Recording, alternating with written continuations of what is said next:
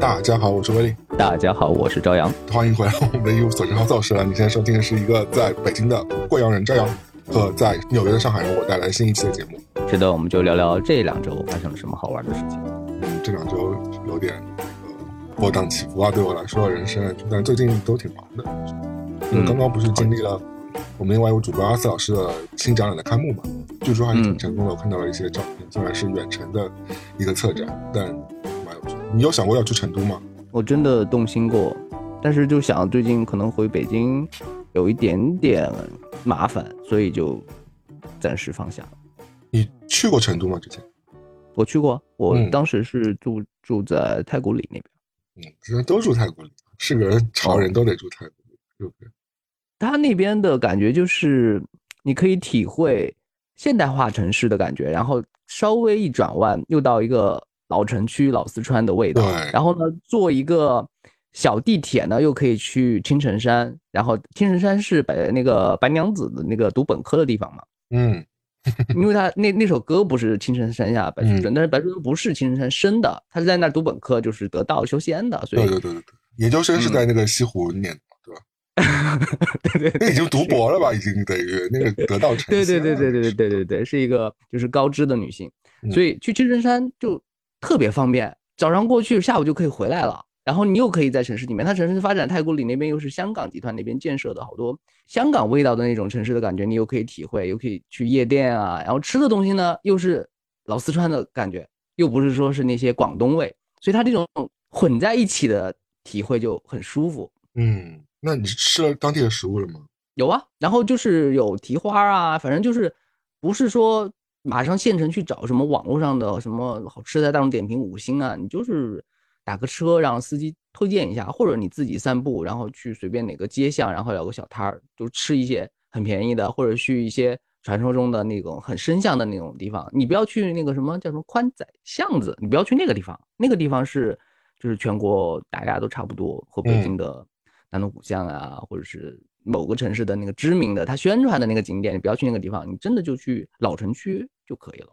嗯，在很多城市里，你就用这招就可以逛到你想逛的好东西。这些东西未必是小红书、B 站或者是微博上介绍的，但是你自己挖掘的就有一点意思。哎，我想到个问题啊，你们云贵川地区的民众有没有鄙视链啊？有啊，有啊，有啊，有就是啊包括为什么？你看，包括就像贵州、贵阳和遵义之间，他们都是一些觉得自己是最好的。嗯因为从从地理上来说啊，遵义它其实是有一点靠成都和重庆那边的经济发展圈，它没有嗯靠贵阳这边，他就不承认他自己受贵阳的影响，他觉得全国的人知道遵义的人可能都比知道贵阳的人要多。你想想，就是比如说那个会议的历史故事，就嗯让我们知道、哦，遵遵义遵义我知道会举手，嗯但你说我是贵阳来的，大家都反映一下哦，贵阳哦原来是贵州的首府啊什么的，对吧？有个掂量，所以遵义觉得自己是老大，然后自己又靠近那个就是茅台镇啊什么的，就是说我我提贵州出名的地方都是在我们这边，你们贵阳算什么？就是即便在贵州这样一个，它自己是一个省，两个城市之间还有这样的，我们只能说较劲吧。嗯贵阳和重庆有点像，嗯，山城贵阳呃它有那种高高低低的那种地理的位置，你可以看到很高的高架桥，以及这个楼宇之间是建在山里边的，你会看到嗯就是走出来之间，你以为是一楼，其实是十八楼，这部分和重庆有点像。嗯，然后成都要稍微更温柔一点，就在我们的标准上看起来，生活更安逸一些。对，感觉如果呃以我认识的成都人和重庆人，当然这不一定准确啊，就是我嗯嗯反正也不认识太多，但以我认知的，我觉得重庆的人的脾气的确比成都人要稍微再火爆一点点。你你想嘛，就是比如说以贵阳、重庆的那个地理位置，就是比如说嗯我领个外卖，我要下个十八楼来取，然后嗯就是心急火燎的，然后去什么地方，其实自行车也不方便，然后呢，嗯。呃，开车也很绕，然后很多路啊都不太没有其他的如履平地的那种城市那么厉害，所以嗯就是大家就是心急火燎，但是呢，上上下下呢，导致整个人的小腿或者整个身材呢又挺匀称健硕的，就是你说脾气急吧，但是他的身材啊或者他的外貌啊又和那些平原地区的人不太一样，所以只能说各有特色。然后你在每个地方就是生活半年，你会体会到每个地方的乐趣。我们就不说缺点了嘛，更火爆一点肯定是真的。比如说你你吃吃重庆的火锅，你吃重庆的辣的东西，你会觉得更直接。嗯，对对对，对，更成都。感觉还是有带着一点点麻辣中带着一点点温柔，嗯，是吧？并且现在去重庆啊，就是大家感受这种现代生活和山城之间的那种结合，比全球很多地方都更具有那种赛博朋克的韵味。嗯因为他们去重庆拍那种就是镶嵌在山间的那种现代化的那个霓虹灯的那些感觉，还有那种嗯地铁啊转来转去啊，就是直接你给我拍百姓生活或者是城市间的这种东西，很多电影也愿意找重庆取材。你像《少年的是李是，明就是啊比较有城市的一火个英雄啊特点，对吧？就是嗯，对对对对，一一一拍出来就有电影感，觉得很多故事会在重庆发生，对，很多就玄妙一下子就跟说不清楚的，就跟那种繁华大都市会有一个嗯差别。我也记得，就因为我没有去过重庆嘛，但我有看过，就是他们路过那个桥的时候，其实有一那个那个场景，我相信了解成重庆人肯定知道我在说哪哪里啊，就是有一片区域是好像都是楼里面出来的地铁，对，当时因为我最早有印象，其实是看那个《疯狂石头》嘛，嗯嗯嗯，那个是应该是在重庆拍的，我记得。会都觉得应该发生在重庆。那我们不是在讲成都嘛？成都 要比比好吧？这都说你为什么聊到重庆去？嗯成都就是温柔乡一些，嗯就是你要想没有一躺着，是不是？你想躺赢，你想更舒坦，你想更风趣幽默，你去成都待着；但是你想自己成为一个传奇，你想历练一下，你想整个人嗯人生沸腾起来，你可以去重庆。就是这个是选择啦，就是两种颜色的选择，不是说谁好谁不好。对，因为很多人都说退休了，我我都要去什么成都啦，都要去云南啦，对吧？没有说退休了我要去重庆吧？我好像没听过这种说法。有段嗯时间，很多香港大佬级别的人物，好像都已经就是移居成都了，就在那住住住住。然后，所以我们会看到成都有些街区去逛那种繁华，就摩天大楼的那种街区，它是就是按照香港的那种高楼在设计的。嗯，那就是说，香有香港那个资产或者香港的房地产公司在这儿开发。你去真的上成都逛的时候就次去的时候已经相隔十年了。嗯嗯。嗯，所以我现在更更繁华，因为现在有有有一种也有一种新的趋势嘛，就是比如说刚刚我们一直在说太古里啊，那就比如说抖音很红之后，小红书很红之后，就是以成都为首的一些西南地区的一些网红街拍，你会觉得会形成一个流派，就是和北京的街拍和上海的街拍就不一样，你会觉得成都的人好像在穿着上那种心思会嗯。更玄妙一些，他们会有。会真的会放好多奇思幻想进去，可能上海会结合全球的潮流啊，嗯。或者北京就彰显自己的古都大气啊什么的，但成都你就觉得哎，小心思是很多的，也说说个比较直白，就成都也蛮多亚逼的，就是如果在那个街拍 的照片里看到，而且其实我因为我之前在做品牌的时候啊，就是 N 年前啊，嗯，那时候就已经在说，其实在中国的消费品市场或者奢侈品市场，就是时或者是时时尚领域来说，一般来说，呃，北上广开完之后就去成都开店了，或者甚至是没有广，就北上开完之后就直接成都店了。嗯，呃，嗯就说明呃，成都人对于这方面的追求其实是很强烈的，然后他们对于消费的这个欲望也是比较超前的，呃，这种这种观念也是比较超前的，所以我觉得这个城市一定是很有苗。我其实有蛮多很成都的朋友的，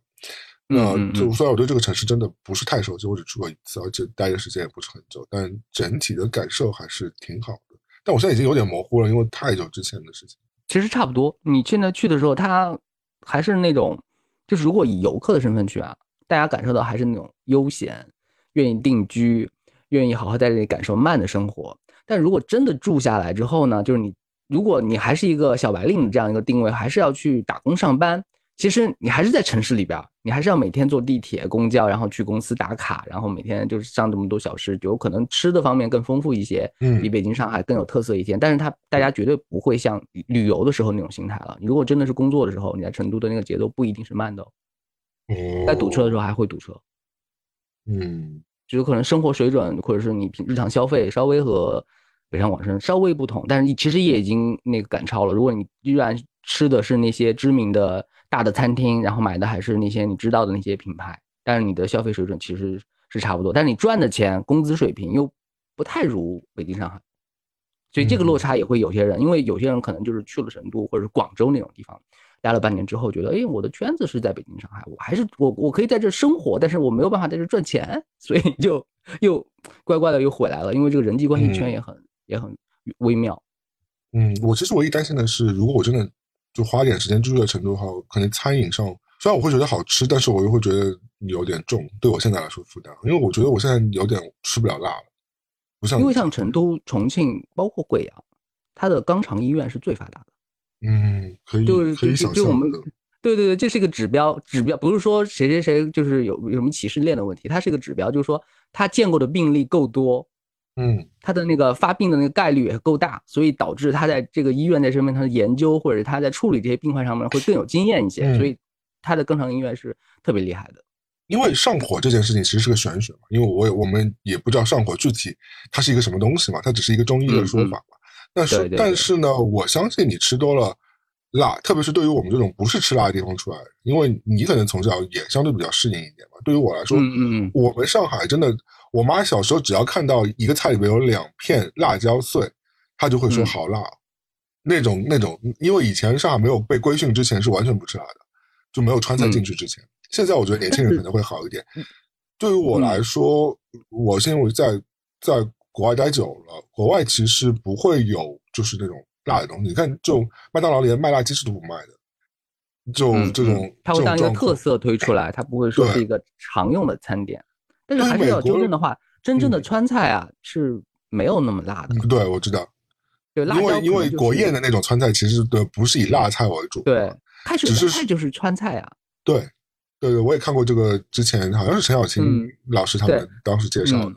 只是说我说，那因为你平时吃的都是江湖民间菜嘛，你肯定就是水煮鱼啊、呃小龙虾、火锅啊这种东西，那这些都是无可避免，就是会。所以我我如果对于这些东西，我其实是有点怕的，就是我不是说我不想吃啊，我很想吃，但是我就怕要承担一些后果。其实成都、重庆要更好一点，我不太能够准确的来表达。但是在贵州最早的时候，贵州是没有盐的，那你们吃什么？就是需要用辣椒来调味。但辣辣椒椒有没有咸呢？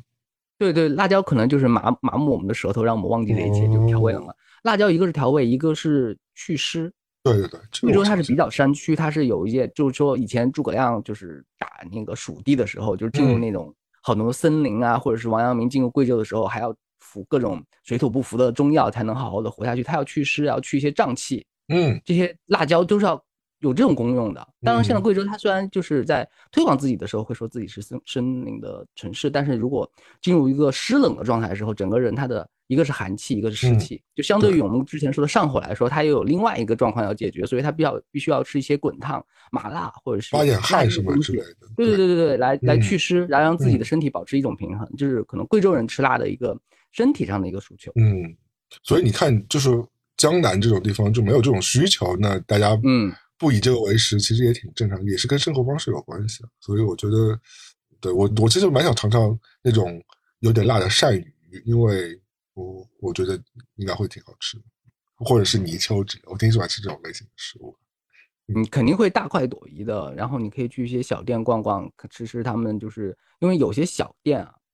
你不要去那种包装太好的地方，嗯或者是灯火通明的。或者是有些小店它的，对对对，有些小你要知道他老板的进的那些原料是真正从乡下一点点一家一户收上来，然后自己做。就是你在网上或者是淘宝里面是搜不到这种店的。嗯像贵阳，我我去吃饭，大家带我去吃的都是外卖嗯，搜不到这家店，这家店是不开外卖的。外卖老板会嫌生意太好，他会忙不过来，影响嗯他自己的生活了。你就说我每天原来只做一百单生意，我就可以下午去打麻将了，现在我要做一千单生意，我整个人陷进去，我就抑郁了，何必要赚这么多钱？影响他打麻将。有些老嗯板他就是真的为了生活，因为不是以前有一个纪录片，好像是拍贵阳的早餐，嗯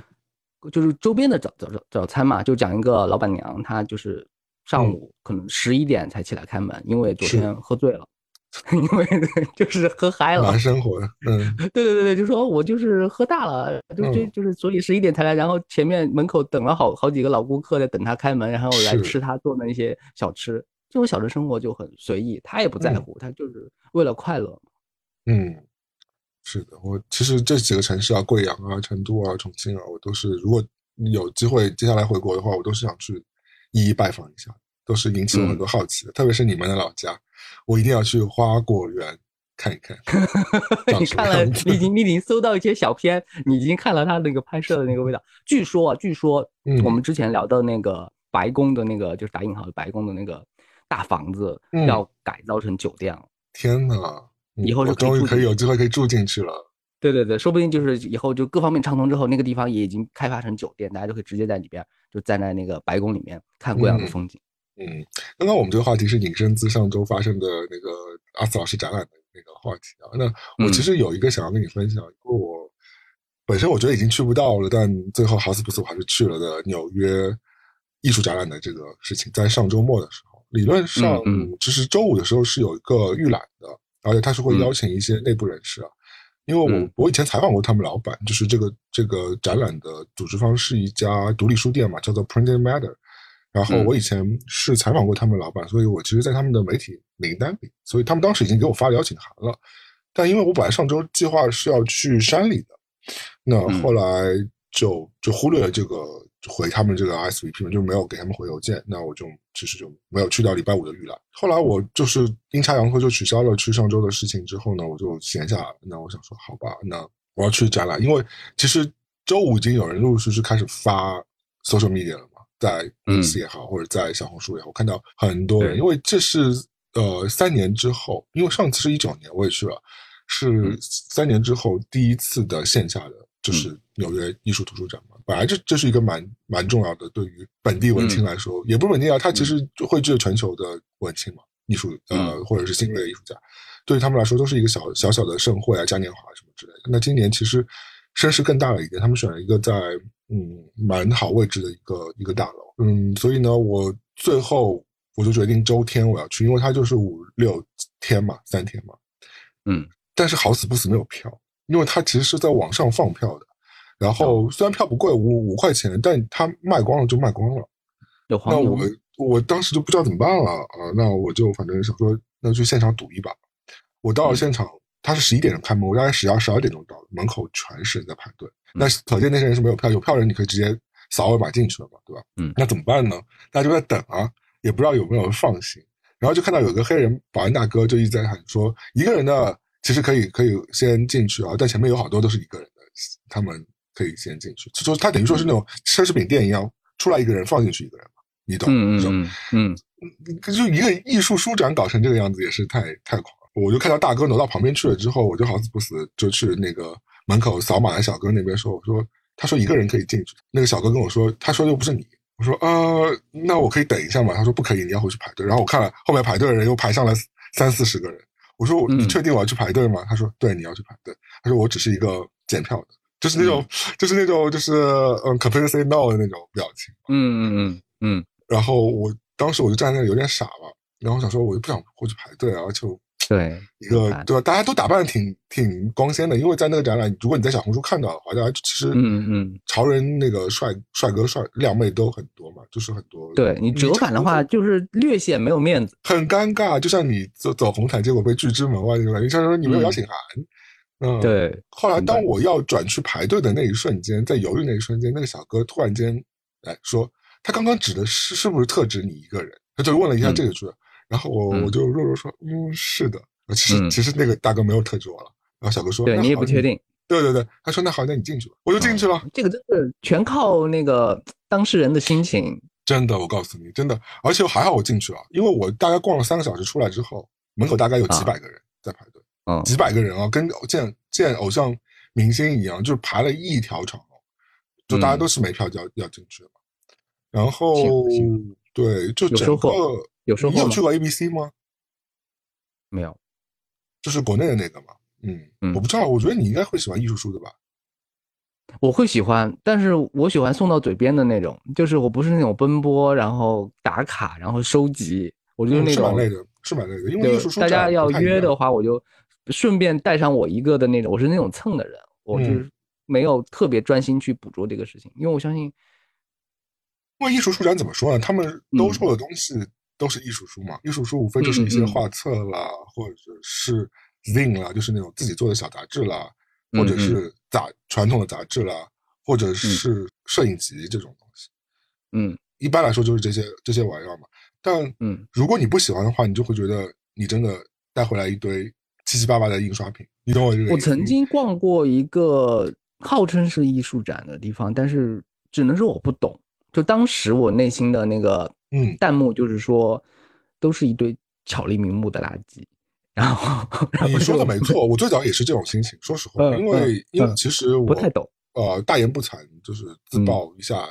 自己的这个丑恶这个面目。就是我一我因为我我是阿四老师的，等于说是他的呃经理人嘛。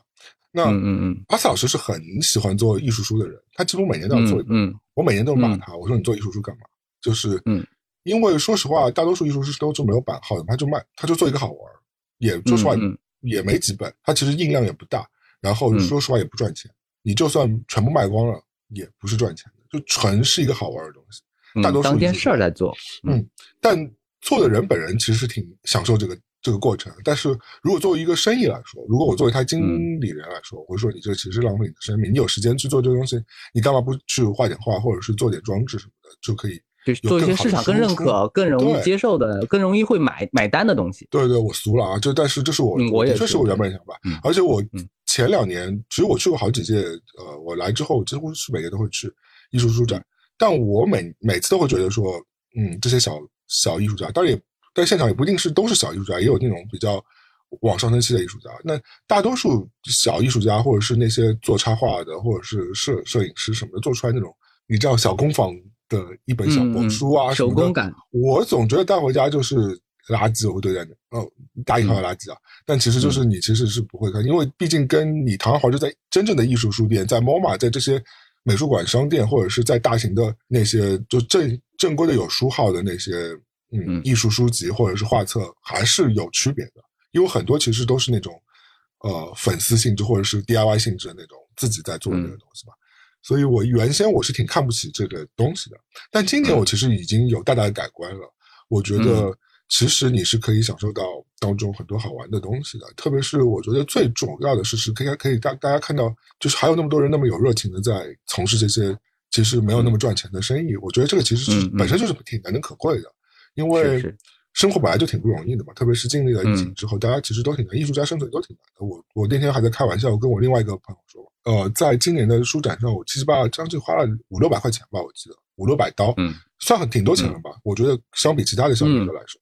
对因为嗯，我相信不是所有人都会花很多钱在这里面，很多人就是看个热闹。我觉得就算是这些艺术家，他们在这摆了三天铺子，然后卖掉了一些艺术书，他们可能也不够他们干嘛的。说实话，因为房租啊，或者是各种各种压力都是挺大。而且我那天我在盘算一下，因为我碰到了很多欧洲来的人嘛，我碰到有从阿姆来的，有从柏林来的，我也都我也都是我蛮喜欢艺术家。但是你其实可以感受到，我推算了一下，就是如果他一本书，我就算他是五十块钱，五十刀一本好了，那你还跑去刨去那些成本、制作成本什么之类的，那你利润我就算他三十已经很多了吧？三十刀一本啊，他能卖掉几本呢？一百本，一百本也就三千块钱。我觉得还不够他出差的钱，对吧？你运过来，机票对，机票、酒店，你租这个铺子也要钱，然后你可能还要交给信用卡公司钱，对吧？你卖东西，因为你会有信用卡的这个 charge 的这个 fee 嘛，那嗯你还有 shipping 的，就是运输的这个钱，或者是如果你现场有个帮佣帮工的话，那你还要给他一点钱。那七七八算下来就、嗯那就是一个亏本的呀。而且我刚刚说卖掉一百本已经是很好的，就生意已经是火爆的那种状况。嗯嗯，我觉得很难一本书在三天里卖掉一百本，其实蛮难，因为那么多摊位呢，几百个摊位呢，但怎么可能说你？因为虽然人很多嘛，但我不相信你每单都是有生意的，对吧？而且顾顾得到你，所以我觉得大多数人都是走一个热情。但我觉得这个这个动机蛮蛮珍贵的，因为正所所谓有这些年轻人，因为很多嗯。现场很多是新的艺术家嘛，包括我从前两年发掘的，也不是我发掘，就是我找到的一些我觉得他们有潜力的艺术家，这两年其实已经在市场上被认可了嘛。就是他们经过几年的发展之后，那我觉得有很多的人也是可能以这里为作为一个小小的起步，然后给市场看到嘛。那我觉得其实是挺好的一个窗口，可以让别人了解你和知道你，不管是摄影师啊、插画师啊，嗯。还是一些艺术家或者是一些设计。我觉得，包括我，因为我一直没有去过 ABC，就是国内的这个书展嘛。我相信，因为也有什么 Same 啊或者假杂志啊那些，就是国内的出版机构一直啊，就因为国内其实情况就更复杂嘛。因为国内其实对于呃自自有印刷品的这个，嗯，对吧？条款可能会稍微嗯严格一点点，所以其实他们的生存相对来说也更艰难一点。对于进口书的这些限制也也其实有一点的。那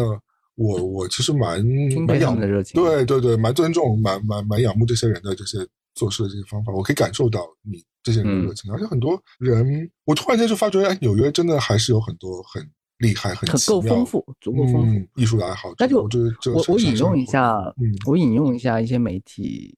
他们当然是在评论另外一件事情啊，我就是把那个标题挪到我们今天讨论这个事情上。他说这个事情不能只算经济账，就是嗯因为我们刚才讨论的那个投药的那个目的和结果论，就是说这个赚了多少钱，你的名气增加了多少，你的微博或者是你在那个社交媒体上的粉丝增加了多少对吧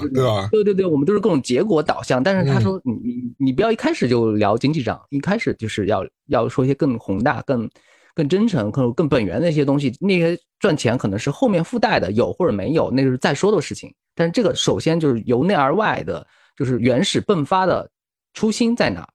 你要找到你自己的那个。嗯，这句话说的容易，做的难啊。我觉得大多数人是撑不住的。就是如果如果一个艺术家他一味地只追求所谓的镜花水月的东西，那我也觉得他也很难成功。说实话，就为什么要要四代老钱才养一个艺术艺术家嘛？嗯就是你的你的生活已经不会为钱考虑了，就是说纯粹就允许自己浪费。这个浪费不甚至有时候不只是金钱上的浪费，可能你的嗯时间、你的人生、你整个生活岁月可能都要扔进去，但是你不可惜，你就是要一个结果，甚至没有结果，你就是要呃发出一个提问，然后来来诱导一个你生人生的方嗯向。你要放自己去体验和放空的。这是有很嗯大风险的，它的风险就是不是钱的，不只是钱的风险，就是这也就是说我们两个目前还是俗人的，呃，为什么要亲站在我们俗人的角度要有钦佩的眼光看很多人做有关艺术这件事情？嗯，所以我现在其实做的一部分工作就是对接艺术家嘛，其实我大部分工作都是这样的。那嗯我觉得这就是一个呃，在艺术领域也算是积功德的事情啊。虽然这是我呃引以为生的一个工作之一了，那我觉得同时也可以帮助到这些艺术家，大大小小的，给到他们带来一些财富和一些曝光。我觉得这其实这是我能做的一点功德了，因为我真的一直在强调说，我虽然以前做艺术啊，那现在有点半放弃的状态了。我是觉得说，嗯这个世界上有才华的人太多了，我觉得比较一下他们来说，我觉得我不好意思做了，因为我觉得我才华不太够，跟他们比起来，我小时候可能会误会我自己有才华，但我长大之后嗯慢慢认清事实，觉得自己就越来越觉得自己是个就是平庸的人了。那我觉得我至少能够做好，说我可以把他们这些资源盘起来，然后给到他们带来一些好的东西，不管是给阿斯老师啊，或者一些我海外的这些艺术家们。那我觉得这就是一件我力所能及能做的事情。那我做这些俗的事情，让他们可以更阳春白雪的来进行他们的工作，可以不用担心生计。或者可以解决他们一些生计的问题，我觉得这其实也是嗯蛮好的一件事情，也是需要有人各司其职做不一样的工作类别的嘛。现在有一种说法啊，听了之后可能会倍感欣慰，嗯，他们，觉得目前市场上最需要或者是最有意义的人才，恰嗯好就是有策展人思维的人才。他不一定身份就是策展人，但是他嗯做任何事情，他要一定要有策展人的这样一个角度来操作整个事情往前推进。为什么？因为嗯现在你给大家推荐，哪怕是一个都知道的事情，比如说你要推荐李白，嗯你要如何推荐李白？你是嗯从他的人生经历，从他的诗歌代表，从他的风流韵事对，还是从他和唐明皇交流的几次小故事来推嗯荐李白？那都你可以讲很多部，但是大家看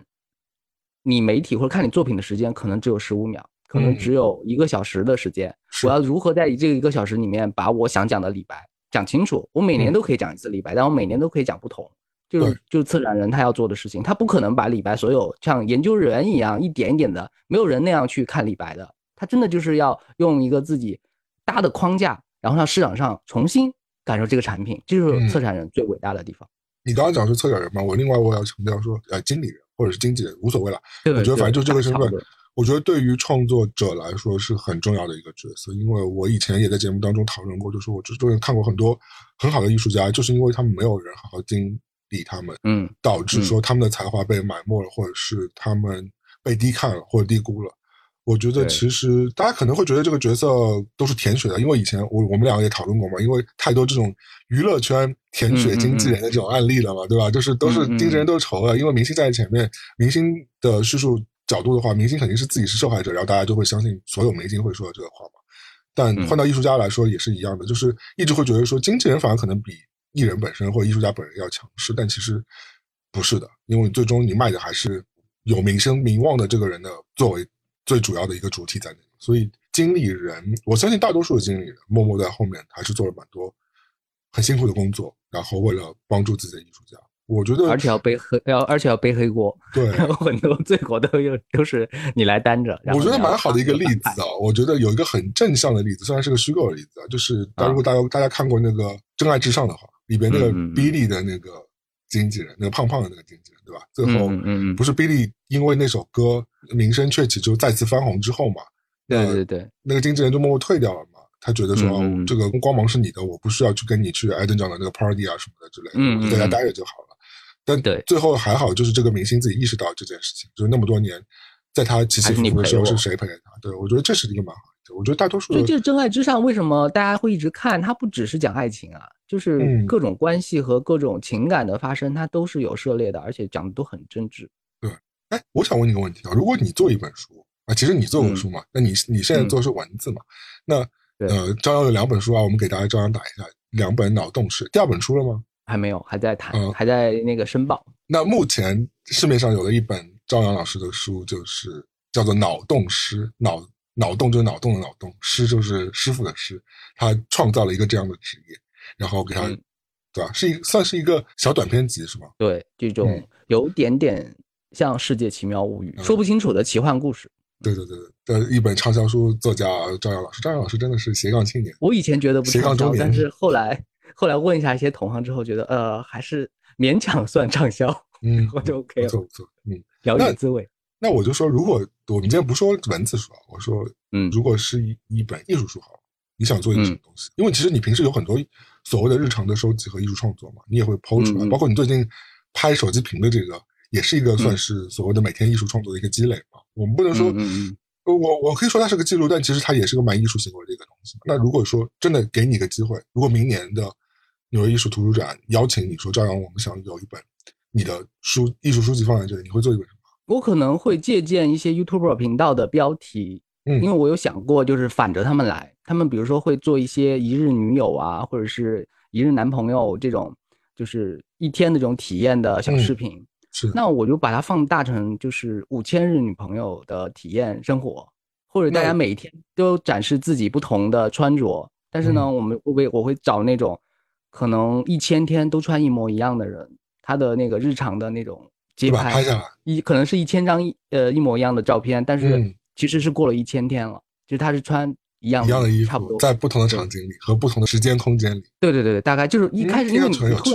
突然问我的这个问题嘛，我只是把临时的，就是一些反着目前现在网红的一些操作，因为网红可能他发一天，他的成效就只走红一天，即便是有上千万的点击，但是可能两三天之后都被忘了。然后我们把这个东西把它把它岁月化，把它时间概念化，看看能不能就是能够看出一些新东西来。嗯，哎，还挺有趣的。就是虽然你是灵光乍现的，我我以为你会说你以前做过那些日常积累项目，比如说你去。拍城市的那些风景，嗯，因为你会你会专门抓，你不一定抓人嘛，你抓的是一些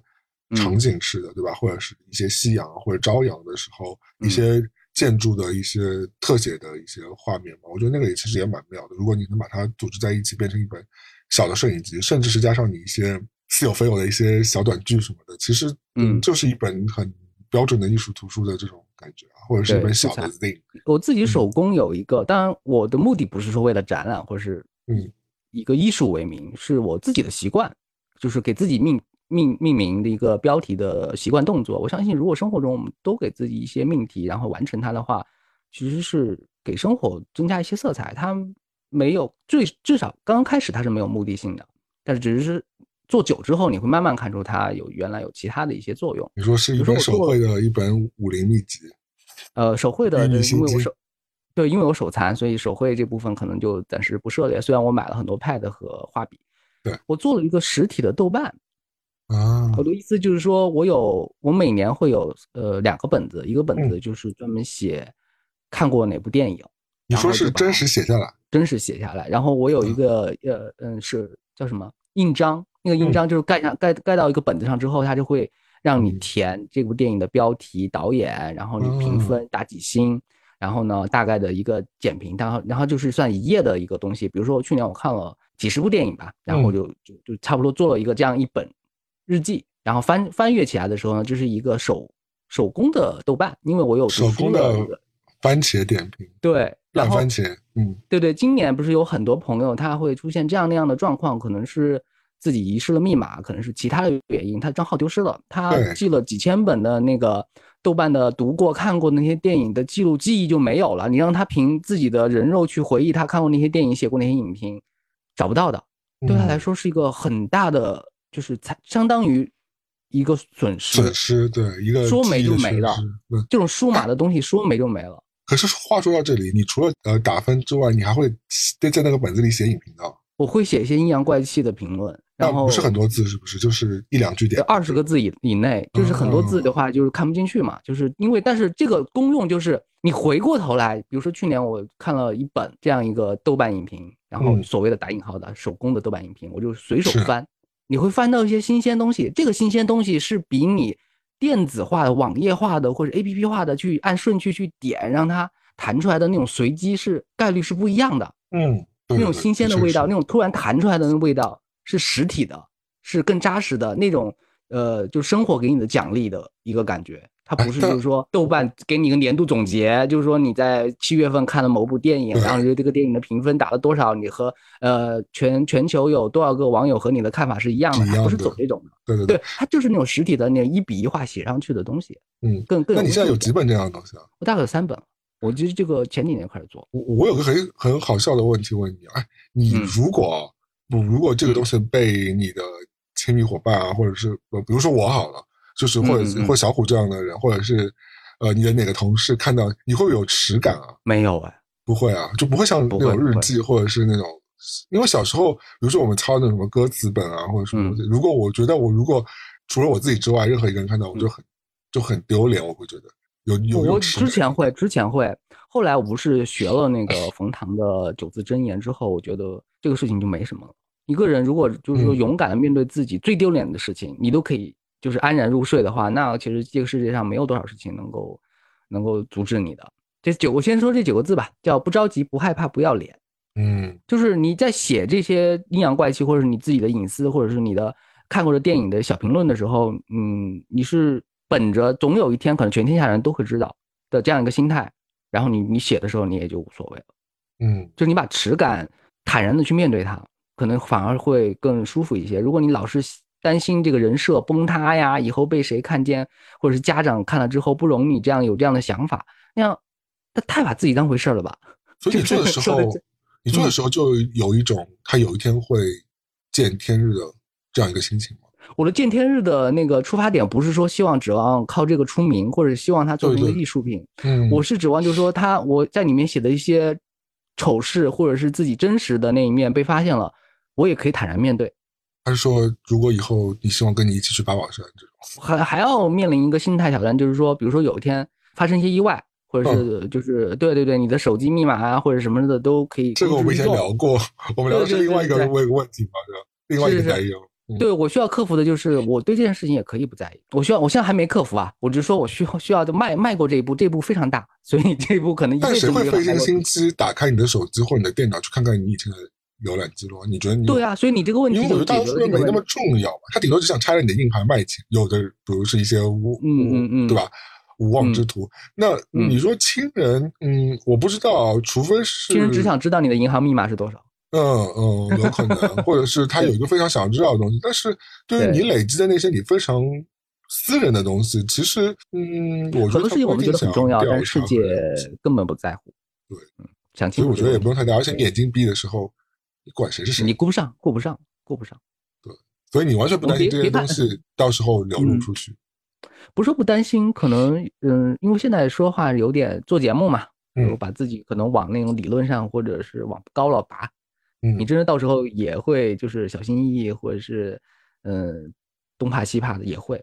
很难讲的。就是说现在我们做节目是现在心态好像是侃侃而谈，但是到时候也嗯会讲，也不一定，每个时间都不一样。就像你这个，我觉得跟身体状态也有关。如果你整个精神状态很饱满，然后呢每天都有新的挑战，然后呢每隔一段时间都有新的成绩出来，你可以很多事情都不在乎。但是如果你真的变得很脆弱，哪怕是一个小小的，就是虚弱、上火、咳嗽什么的，那你就觉得好多事情你就会变得悲悲观起来，或者担心害怕起来，跟身体也有关系。嗯，都有关系。对，所以现在真的狠话不要说到前头，那个就是因为大家年轻，就好多事情以为能扛，但其实未必。嗯，我上周还做了一件事情。也是我很喜欢做的一件事情，就是呃民间电影评审啊。因为我其实去年会看很多新片吗？因为去年其实我也 Q 到这件事情的。我记得我们去年聊过，因为纽约有个 LGBTQ 的电影展嘛，叫做 New Fest 嘛，就是它翻译过来就是新电影展，但它是专门是给 LGBT 电影人和 LGBT 电影的题材去做的嘛。那今年其实它在线下会有几部电影的展映，有一部 A 二四的，是讲一个。黑人小孩入了部队，然后完了之后的一个故事。那个黑人小孩也蛮有名，好像是以前 Pose 里边的一个跳舞的那个男生演的，你应该有印象，应该你看过 Pose 嘛？然后，嗯，呃，另外一部线下的就是哈卷演的，有一个什么我我和警察的故事之类的，就是讲一个三三角恋的。那反正到时候会在 Amazon 也会上这这个，就是这两部会可能会在线下，但线上它是如果你买了那个。电影节的这个所谓的 pass，就是这个通行证的话，你在线上是可以看到所有的长短片的这些今年入围的这些影片。那嗯，我要讲的是，因为去年其实我也聊了短片的一些经历嘛，因为它其实是让你看完那些短片之后，是可以让你有那个评星的嘛，一到五星。对对，就是这个其实是给你一个小小的权利嘛，因为最后它是可能会从观众票选当中选出来最最佳影片什么之类的。那去年我记得我也聊了一个什么一个故事吧，我记得反正好像我觉得不是怎么样。但今年其实我也七七八八看了将近有。一百多部短片吧，因为我是我是挺想说看看有没有呃值得关注的一些新人，当然有些蛮蛮好的片子，但大多数你知道就是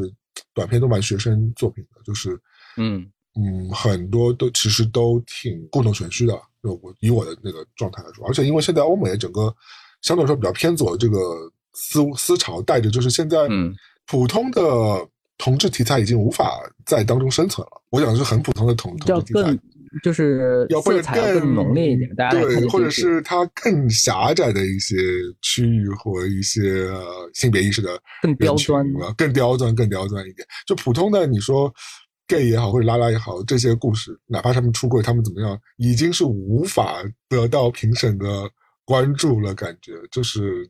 特别是就是因为以前我们会看很多，我们小时候看了很多类似的影片，可能都是呃两个白人男性山北山对之间的对吧？你就很明显就非常主流的。虽然对于主流的市场来说，它已经算是一个异类电影了，对吧？它已经是一个比较小众的电影了。但对于这个 LGBT 这个市场来说，对他们来说。两个白人男生在那谈恋爱就是非常主流。这个跟火锅和奶茶、火锅和奶茶的那个发展走的路其实很像。刚开始可能就是一杯简单的奶茶，那你们就很好笑吗？就辣锅和不辣锅，就是这这条路走的越来越窄之后，就感觉有点走歪掉了，就是非得揪着一些你知道，嗯，群魔乱舞的这种东西嘛。但是我觉得这到底是一条健康的路，到底好不好玩啊？对吧？我会打一个问号的。我会审，我是审审视我我可以提一下那个就是。我们这边做电影产品开发的一些思路啊，两条路是大家平常开策划会的时候都喜欢走的。有一条就是，比如说有些项目或者是有些概念，那就是花钱嘛，然后做特效，或者是把它做的规模更庞大一点，我们请流量明星，或者是把它更商业一些，然后可能就是票房天花板，然后去闯这种市场上拿。第二种呢，就是你说的，可能我们的题材更古怪、更小众、更艺术，或者是怎么样。但是其实。还有第三条路，其实是很多目前电影黑马跑出来的他们走的路。第三条路是特别难走的，就是就跟坐滑梯一样的，就是说有些人坐滑梯可是可能会把它做个更长，有人坐滑梯可能会把它做得更就是东东拐西拐的，很多弯弯绕啊，很危险啊什么的。但是真正会坐滑梯、了解小朋友心态人，他会把滑梯做得更好玩儿，嗯，更滑。小朋友是喜欢第三种的。嗯，就是其实你也在阐述一件，作为一个 filmmaker，就是电影制作者或者电影行业从事者来说，你到底应该输出什么样的东西？因为电影就是一个贩卖价值观的东西嘛，它是一个文艺作品，它是一个嗯呃文化类产品，它最终其实是不管是哪种层次，它都是都是有一个意识的导向的。它其实是很好的一个，因为它很直观嘛。它比起对可能因为现在人很少读书了嘛，现在人很少。呃，线下的机会也不一定每个人都能接触到嘛。那电影其实是一个相对来说比较低成本的就对于受众来说，对他们来说是比较低成本接受，但同时来说又可以呃影响到他们很久远的一种意意意识形态的一种一种产物嘛。那我就在想说，嗯，如果说像这样的团体或者是这样的机构是想要让大众更接受这样比较边缘的人群的话，到底是应该尽他们所能去展示大众，比如说我和你，我们俩可能完全不知道一个嗯喜欢女装的男生的一个心理，我们可能两个我们两个可能完全不知道，对吧？我们就假设我们俩完全不知道，可能我们两个也不关心不在乎，因为我们生活当中也没有这样的人。即便有的话，我们理解，但是我不想去了解说他的爱恨情仇，对吧？那其实很往往这样的呃，就是电影机构或者这样的团体，他们就是想把这一面。强灌输到我们不知道的这些人的脑袋当中，说他们也是正常，他们也是 OK，他们犯人他们跟我一样，我当然就接受这点，我也非常尊重这点。但是我觉得这种方式是到底是对于大众来说，他们愿意，他们能接受吗？就是他会觉得观点呢，大家说出来可能都是觉得自己是正确的，是可以理解。但是真的去欣赏一个作品的时候，你的生理或者是你的很直观、很。直接的那些反应其实是和观点有时候是违背的，内心的刻板印象是藏不住的嘛，他不是说光冕堂皇的那些话，就每个人都有自己看世界的角度。我真的啊，我觉得就是我认识蛮多直男朋友，嗯嗯，就是呃，特别是国内的直男朋友，我觉得呃有蛮多也是蛮包容的，但是有一些我其实是其实是可以看到，他们其实根本不会想要接受任何这方面的信息的，他们就会想要成为一个绝缘体。就是，或者是他们，嗯嗯，我不知道，这可能当然跟教育有关系，所以我觉得这种输出就是一种硬喷硬的输出，嗯，那你你其实人家可能看到第一秒他就把这个视频关掉，不像我们还，因为我们抱着各种各样的原因，我们可能会把这个视频它再诡异，我们也会把它看看完看下去，或者是我们本身就有这个包容度嘛。那反正我我我会我会打一个问号，我我在思考这个问题，我也没有解答啊，我只是觉得说，你现在走是把这样。这个这个，因为性少数群体本身就是一个非常辛苦的一个存在嘛，目前在是压力也挺大的。那他们这样去鼓励他们去这样创作，用这种方式去输出声音，好呢？还是说我们应该在相对来说更好另外一种方式？因为比如说在大的流媒体平台上，我们看到很多性少数群体的艺术家，他们去打造那些，包括我，我其实一直觉得 Ryan Murphy 很俗嘛，对吧？就是拍那些美恐的那那那那个制作人，包括最近也拍那个。呃，杀人魔最近很红嘛，对吧？那个叫什么来着？Jeffrey 那个就是杀了很多呃男生，然后把他们烹煮吃掉。最近在奈飞这个这个呃这个新的剧集非常红，也有纪录片有剧集。对他其实一直在打一些就是性少数群体的议题，然后或者是呃一些什么婚心山或者是杀人魔这种更猎奇恐怖这个的擦边球。但是同时来说，它吸引了呃大众粉丝来关注他的这个剧集。那我不管他剧集好不好，而且可能剧集我觉得很俗。套，但其实他让别人知道这个世界上有这样的人存在，这样的人他们有正常的，也有不正常的。然后你就把应该当成，不管是今天你是喜欢男生也好，喜欢女生也好，你是喜欢呃更更更复杂的，这反正每每个群体都是有好人和坏人。他其实就是把一个放在一个呃比较公平的介质上，让大家看到。那当然，他他有好的资源，他已经是非常成熟的电影。他跟那个刚刚初出茅庐的 filmmaker 那些小的呃新的那些人比起来，他当然资源。呃的量是不一样的，但是其实我觉得反而来说，好像本来不接受的一些人群，可能会通过这些方式，可能就开始逐渐来看。首先他们会看这些剧集嘛，不管因为什么原因，因为猎奇也好，因为觉得刺激也好，因为觉得里面有婚纱有暴露镜头也好，无所谓。那他看了完了之后，他也通过这些剧集获得了一些讯息的接收。那我觉得大多数人，如果你心智是正常的话，其实你慢慢其实也会有一个。在脑当中、大脑当中的一个潜移默化的一个一个植入吧。那然后完之后，他就会觉得这个事情其实是非常稀疏和正常的。我不是说杀人魔是稀疏和正常，我是说有这种性少数异群体的这种现实存在是非常稀疏正常。那我觉得这可能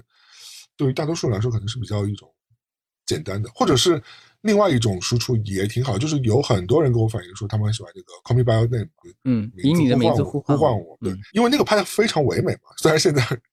主角有点糊，对吧？但那个的确拍的很唯美，大家不会觉得里边是特别荤腥膻或者是特别淫乱脏那种，对吧？露的那种。对对对对对，这是一个非常纯纯美的这个爱情，而且是很淡淡的，像一首那个乡村诗歌一样的这种感觉。那很多人其实接受这个的，而且这是一个很好的输出。那比起。我觉得，在我看到的很多，我就是反映苦难或者反映，呃这些光怪离离离奇的这个这届的这种呃电影展里边的很多作品来说，我觉得这个也许也是一个好的方式，就是让人觉得说，其实这种感受你是可以平行的感受到的，你是可以对吧？比较自然的接受到这些东西。就反正这是个难题，我就看这些电影当中，我就自然而然会有这样一种思考。我觉得，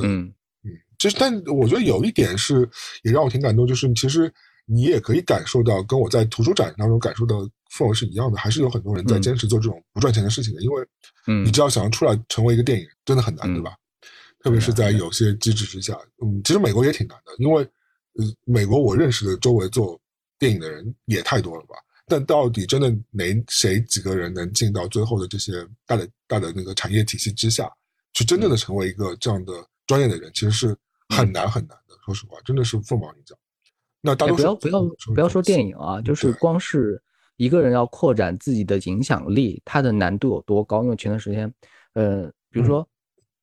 推特它有一个机制，嗯，你关注的人不能超过五千个，为什么？除非你自己的粉丝已经超过五千个了。哦哦，就如果你只是一个普通人啊，就是一个就是那你一个普通人为什么要关注五千个？你看得过来吗？对，对于一个普通生活的人，你只要关注超过一千个账号，你每天得到的那个信息都是像潮水一样涌过来。如果你一旦超过三千个账号的话，你的那个推特基本上就是一个大广场了，很吵杂的。对啊，那什么样的人需要超过五千个来认识这个世界的多样性呢？但这个世界上有多少人在使用？其实是好几亿个人在使用推特，所以我们了解这个世界的角度和它的那个信息壁垒是有，其实是有很多层嵌套，是把人锁在它的那个领域的。另外还有一个新闻，就是有最近不是有一个案子嘛，就是说很多 OnlyFace 的那种影片的影星，开始发现自己在其他领域的那个社交媒体推广不出去了，点击率哦在对发率对对对对，我听过这个新闻。对，就是一直都上不去，就是自己就好像只能在 OnlyFace 这个账号上发自己的影片了。嗯就搞不清楚什么问题。后来一去后台调查，或者是知道一些幕后是说，原来其他的一些大平台是把他们标记了为一些其他其他某某分子的对对对那个符号，导致他们其实没办法推广自己的。对他当时没办法就是推广自己。Facebook 那那那家公司。所以嗯当初这些拍 OnlyFace 的名人或者是红人，在拍这些小影片之前，会知道自己会走到这样一步吗？会知道之后，我我迈进去这个领域之这一步之后，我选择之后，我觉得，我觉得刚刚我没有阐述清楚，因为我听到这个嗯。新闻更、更邪恶一点，就好像是嗯。OnlyFans 出手做的这件事情，对对对对，因为他想把这些人框在是怂恿大平台，这个平怂恿大平台锁住他们。对对对对对，就是他就想把这些些操作都是都是平台。平台上，对吧？对，这些操作是平台层面的事情，当事嗯。人是茫然的，是不知道的，不知不觉，比如说我迈，比如说迈入一个 A 的圈子，但嗯其实不知道自己在 B、C、D 或者是其他更多的领域，我已经没希望了，没机会了，没概率了。嗯，我但就好像如果在 A 的领域能够出类拔萃也不错啊，就是 对对对也挺难的。那那另当别论了。但是就是说嗯我我其实失去的比我想象的更多。嗯就是我们我们每个人他就是认识这个世界，或者是让这个世界来认识自己的机会，其实都是被锁住的。普通人啊，嗯，但听完之后，我觉得你要小心啊，张扬，你刚刚跟我又讲推特，又讲 OnlyFans，你到底平时在人生在干嘛？就是好多平台，对，很多平台都稍微了解一下啊。对，因为最近又给我推荐了一些网站什么的之类的，你真的要嗯小心了，你你这样真的很危险，我觉得。就是了解更多信息的渠道可能性嘛。我们也只是就是看看目录，我也是看别人的文章介绍的，我自己嗯没有去登录，然后别到时候，别到时候下次见你的时候你再吃牢饭好吗？就是我就举起一个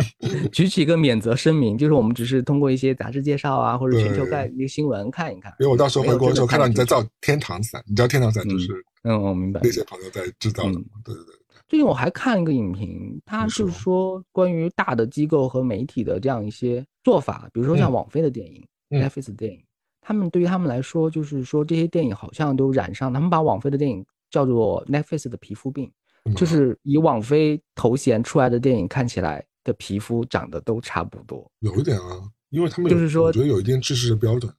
嗯，打着一个什么什么的。，照理说它是嗯合作不同的 production 公司哎，那理论上每个，对最开始最开始，网飞它只是一个媒体平台嘛，比如说嗯做《王冠》的这个剧的人和做《怪奇物语》的这个剧的人两个团队公司嘛，对对对对对，只是播出播出的这个是 Netflix，就是大大家刚刚开始还分的还挺清楚的，但是除了这些头部的或者代表作的会闯出来的这些嗯优秀作品以外，其他的，因为网飞它的电影都是那种瀑布流嘛，你一段时间可以看到几十上百部的电影。他说其他的这种二流的、三流的这些电影，虽然有些偶尔脸熟的明星在演，但是就会有网飞的皮肤病，因为网飞他自己在推销自己电影作品的时候，他有有会有自己风格电影海报。我觉得有，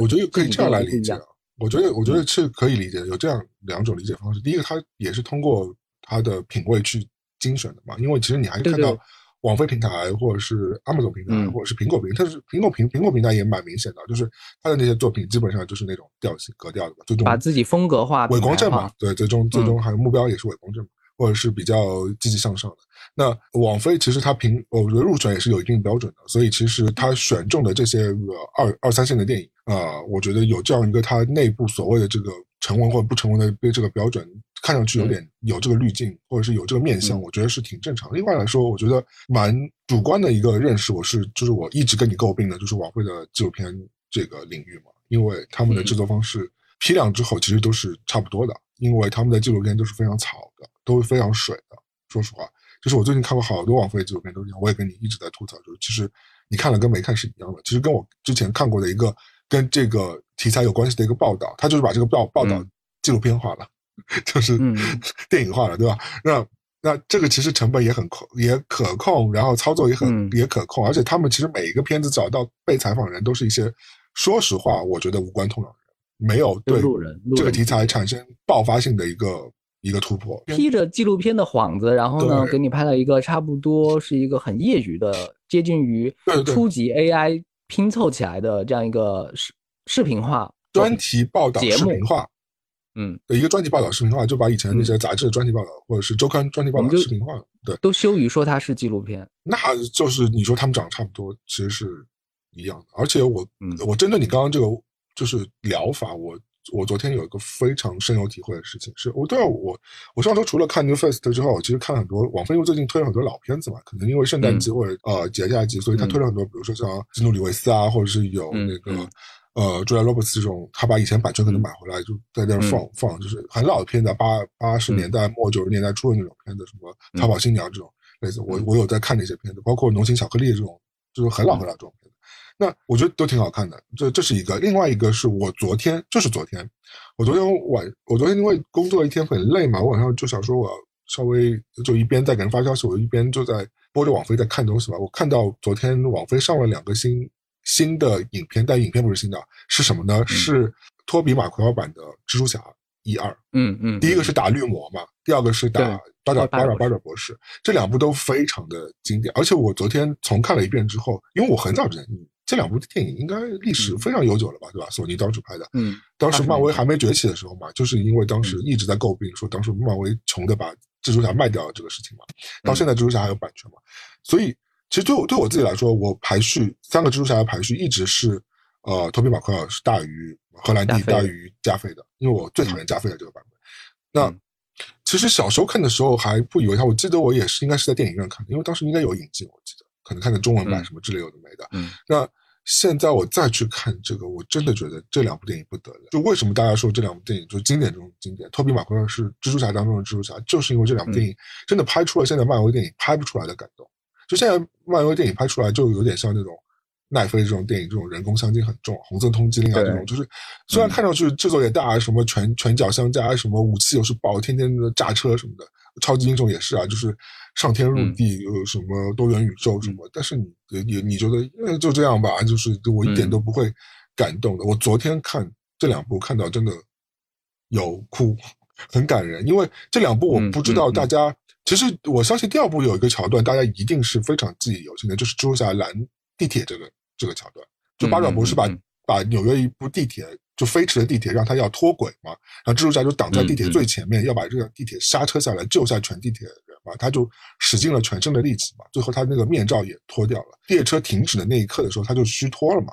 然后呃纽约人就。呃，把他的身体护住，然后把他抬到车厢。最后，小朋友就捡到他面具，说还给他，跟他说：“我们不会告诉别人你是谁的。”然后旁边有人说：“他只是一个孩子，跟我儿子差不多大。”最后，八爪博士这时候就冲进来了嘛。然后纽约的那些市民就一个挡在他的前面嘛，就说：“你要打他，你先过我我这一关。这一幕，我相信很多人记得，这一幕我一直到现在都觉得很感动。而且当时的坏人也不是那个一味的坏，因为绿魔和八爪博士的坏都是因为受了机器或者是对，基本上都是科科技的蛊惑，因为他们不是自己呃要统有一个邪恶的自己的目的去，因为他们都是被控制的心智。所以他他们本性都其实都挺好的，而绿魔就是他的好哥们儿的爸爸嘛，就 James James Franco 的爸爸嘛，对吧？也就是只是被那个他那个装备控制心智，八爪博士也是被他那个八爪控制性质。那这是一幕，我觉得很感人。我当时就是我重温了一遍。另外，绿魔当中其实也有一幕，我不知道大家有没有记得这一幕，就是在呃有个缆车，就是呃绿魔抓住了他的女朋友和缆车，他说你要做英雄对吧？那我把这两个人放下去，你你看你救谁嗯。然后他就放下去了，然后蜘蛛侠就一边拖着他女朋友垂钓着，一边又抓着那个缆车的缆绳，一然后一一车子小小学小小小学生嘛，然后绿魔这时候在攻击他，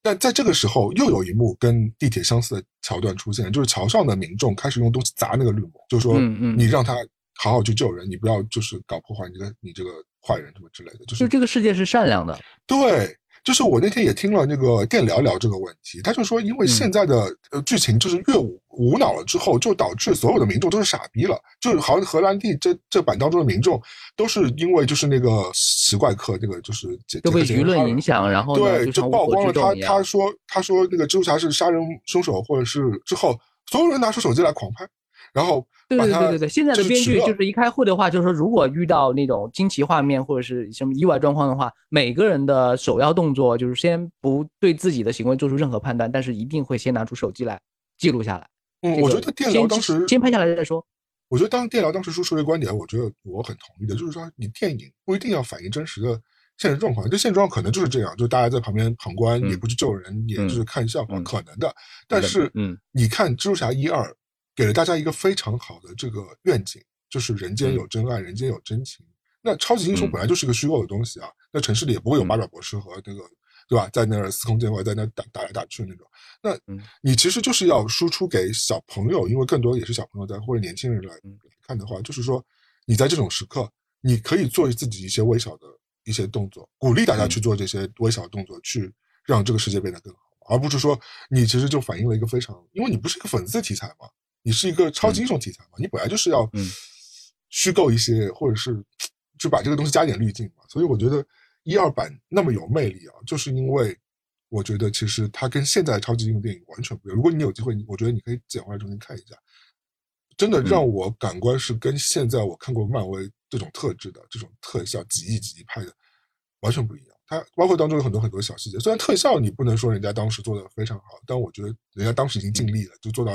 最牛逼了，你当时那个年代，嗯，但是其实包括他很多加了很多很很温情的东西，很多很细腻的一些一些成长的一些一些东西，我觉得这是现在超级电影里面真的是没有的，也是我们刚刚讲的，它没有网飞的这种滤电影滤镜，它让你觉得它是一个快餐式的东西，因为冷冻食品、快餐食品一吃跟你是一个有温度的一个好的厨房用新鲜食材做出来的东西，它就是不一样，对不对？电影产业它就是经过了这几年，其实它升级和改变了很多，它是真的是从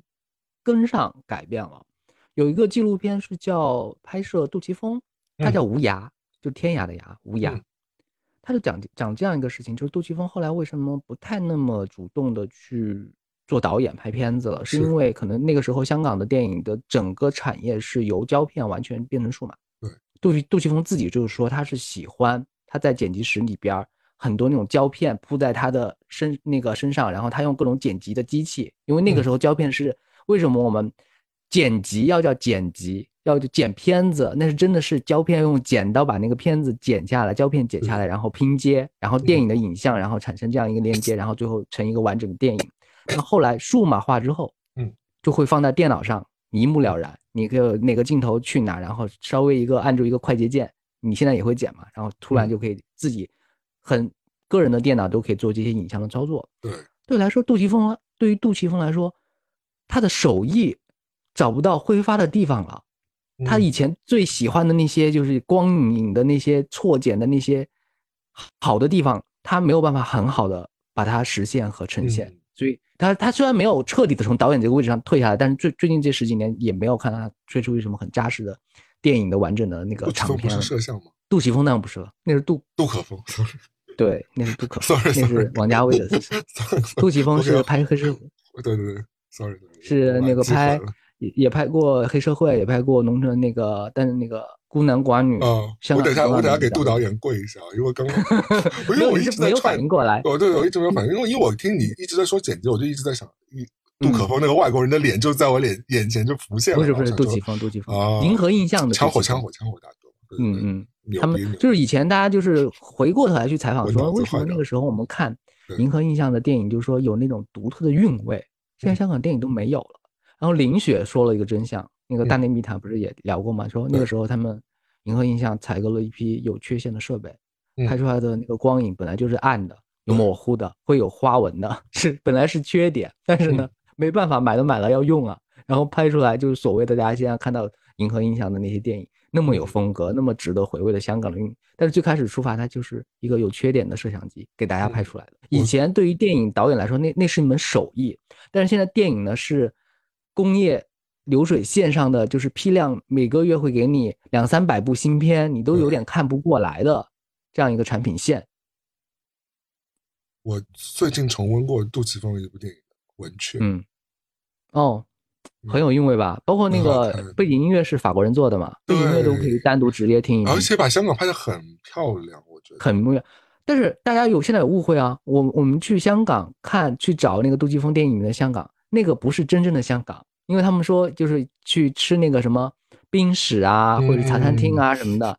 杜琪峰去拍，原来那个茶餐厅晚上是不开的，嗯，是不开门的，所以杜琪峰就专门挑晚上去拍。其实，如果你真的去在香港生活，你在晚上去找不到是那家茶餐厅，那个茶餐厅是因为因为杜琪峰要拍这个电影，晚上开给他，然后他拍了一个晚上会开的香港的电影。没事嘛，我我我只是觉得说，你只是要领略一个电影的整体的这个对对对，那是香港风情，对吧？就是它这个港式的氛围，就包括一个。美女林熙蕾嘛，我记得是吧？林熙蕾，呃，嗯，是任达华，任达华嘛。然后他们在城市当中穿梭，一个拎着个名贵包包的一个美妇人，然后穿着高跟鞋，在香港这样高楼林立啊的行人穿梭啊的呃汽车交织的这样一个环境当中穿梭，一个非常美丽的风景，而且它取景或者是这些都非常的有讲究，我觉得都是很漂亮。他对这个城市也是很了解的，就是让我看到了，就是这个城市非常有魅力的。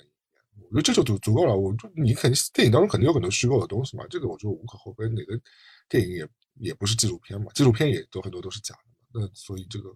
我觉得这不是一个问题了，对吧？但是我们要纠正一个方向啊，虽然我们一直在聊很多经典的老电影值得一看再看，但是其实今年还是很多新的好的作品我们一直在看，也会有新的好的东西出来的。什么吗？你推荐一下我。呃，今年我们不是那个熊大餐馆，我们两个都很喜欢。哦，对吧？嗯，对。然后那个苹果公司出的那个子弹球，那个韩就是其实是美国美国的角度在拍一个韩国的故事，也不错，也很好。嗯，对。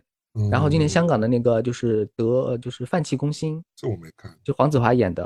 啊，我知道，就是讲他家一一家几口的这个谈恋爱的一个故事，嗯，对吧？是。嗯，我其实要推荐给大家一个挺好的一个剧，现在已经到第三季了。我记得以前推荐过，就是呃，万物生灵。应该叫这个名字吧，就是呃，英是英剧是吧？英剧英剧，我觉得这个非常好，是叫万万万物什么？万物有灵，或者是叫对对对，就是你发现没有？英国的对兽医的故事，对，非常好。小事情，小而美，小而美，有点像很多英国经典经典的，大家就是可以反复去看，然后觉得可以一直拍下去的那些电影啊，会发现他们就其实就围绕一些小事，你硬要说出来是没有太多高概念的，高概念可能就是黑镜啊或、真相捕捉啊那种那种。另外一条线了，但是就是这种英国这种剧情景剧或者是这种生活剧，其实它一件小事它可以拍。它切面很小，唐顿庄是演员都很少。唐顿庄园，你说唐顿庄园它发生了什么大事吗？它也没有太大的事情，也就是一个庄园里面的一些鸡毛蒜皮。这个传统是从那个简奥斯汀那段时间就已经有了嘛？你简奥斯汀他的本身的人生履历也没有太丰富，所以他写的就是一些家乡村相亲的一些故事。其实他他的乡英国的乡村爱情。嗯，但真的非常羞愧的说，开门开启我恋爱启蒙的教科书就是简奥斯汀的《傲慢与偏见》，我达西先生小学时候看的吧。但达西是第一代的霸总哦。对，然后呃，达西我看的那版的达西可是现在的那个汤姆，就在继承里面的汤姆。女女主角是那个凯拉奈特利啊，她当时演的很帅，就是她当时还很年轻嘛。对嗯嗯嗯嗯，每个人都演的很有味道。对，我发现英剧和日剧很像，它是有点跨越时代的感觉。就是说，我们现在去看八十年代的英剧和八十年代的日剧，我们不会说过时，我们就是说它是就是在那个时代会拍的片子，但是你看得进去对，它仍然有它的节奏和审美在你。讲的非常对，美剧过时到什么程度啊？就是因为很多人美剧和韩剧很像，可以给我推《宋飞传》，嗯你知道你也聊过这个《宋飞传》吗？对对对对宋飞传》啊，我真的我看一次我关一次，我每次在呃网飞给它打开来，我想说，因为我就我就想把当六人行一个 background 在那放着嘛，嗯，我就是看不下去，他演技浮夸，然后剧情无聊，也讲的是纽约故事。照理说我是深有体会的，但是他是嗯。几十年前的纽约，而且那些梗都是我觉得是我完全接受不了的。我喜欢很多纽约的故事啊，包括破产女孩啊，包括像嗯呃六人行啊，包括 Sex City 啊，这些我都喜欢的。嗯，但是就是《宋飞传》嗯 一个叉嘣儿，就绝对是不行的。嗯我这这个片子我看不了，就是嗯，所以我美你说美剧会过时，我我我完全同意，非常同意。嗯，好东西就是仍然经得起岁月的拷打，但是现在仍然我们会看新东西。我的意思就是说，有时候我们会情不自禁在就是表达呈现出，就是有些东西还是就是老的好嘛。因为今天我也看了一个纪录片，我的那个心态就是波澜起伏的，就是它是讲那个 Ralph Lauren 的一个纪录片，二零一九嗯年拍的嘛。嗯我只其中一个片段是这样的，他是在九十年代的时候，不是很大胆创新的推出了一个呃黑人模特嘛，对对，叫 Tyson 什么的，就当时那个就是他的那个轮廓长相，然后但是呢是一个呃有色人种的一个皮肤，然后给他穿上高定的衣服，然后出现在顶级的时装杂志上嗯，就当时就是大家就是。一方面为那个设计师的那个大胆突破和他那个行为就是点赞，另外一方面又又又为一个黑人能够穿能够撑得起这样一件衣服，嗯表达自己的一些想法啊。就是 Ralph Lauren 最早其实就是为白人的中产家的这群人做设计服务的，就是他的呃风格导向，或者不管是他比较年轻现在常春藤啊，或者后来他那种马球衫啊什么的，其实都是给这种白人的富贵阶级或中嗯至少是呃呃高端富中产以上的这些人去做设计和服务的。那如果有一个黑人面孔的话，其实是跟他的消费群体是完全不符的。当对他当时的他来来说是一个很冒险和突破。这个纪录片是二零一九年拍摄的，他可能同时会做一些就是单采，他就是采访到了这个模特在对就是这件事情的一些看法嘛。然后这个模特就是 Tyson，他穿的是一个篮篮球的一个很生很家居的一个状态，很生活的状态。然后呢，留的就是比较生活化的那个大胡子，就是呈现出他就是说一个比较本色的状态嘛，在接受采访。然后对比嗯起他那个杂志的那个高定的那种，就稍微就是大家觉得嗯很华丽的那种感觉是截然不同的，是接地气。比较街头一点的。嗯，对对对，我觉得呃，但当时我第一层的那个感觉很肤浅的感觉，就是说好不容易把你推上了那个封面，你现在又退到生活的这样一个打扮了。但是第二层的那个那个页翻过来说，哦，这这种想法可能是不对的，嗯就是他现在那个状态也很也很自然，也很松弛，是他更真实的那个东西，他也很真实的在表达自己。然后呢，第三层第三页翻过来了，就是说今年就是他当当时拍已经二零一九年了，他这个模特是一九七零年生的，也就是说他当时可能是年近半百了。但是他当时在镜头里面呈现的还是模特的那个状态，他没有任何的颓势和那个就是长胖之类的，他还是个模特的样子？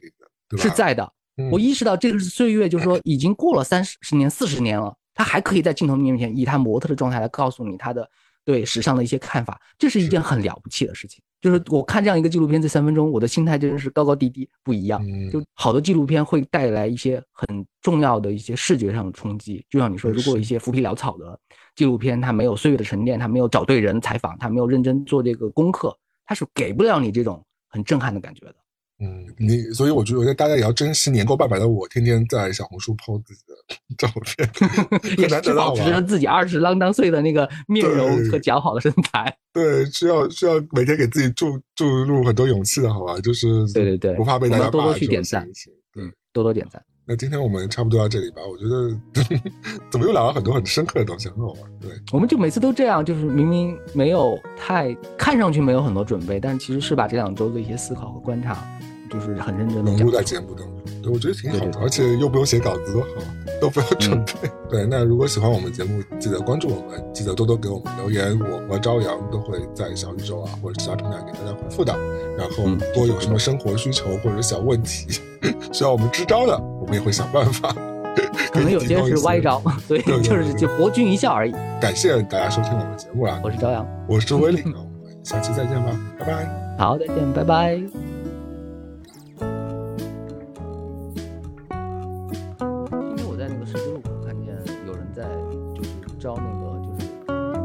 摔跤的那个，就在贴在居委会的那个窗口上。